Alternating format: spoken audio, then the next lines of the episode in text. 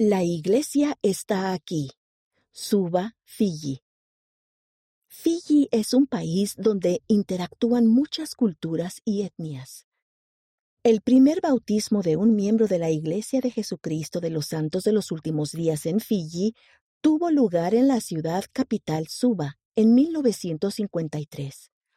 Hoy en día, la Iglesia tiene en Fiji 22.150 miembros aproximadamente, cuatro estacas, 51 barrios y ramas, una misión, un templo. La esencia del Evangelio.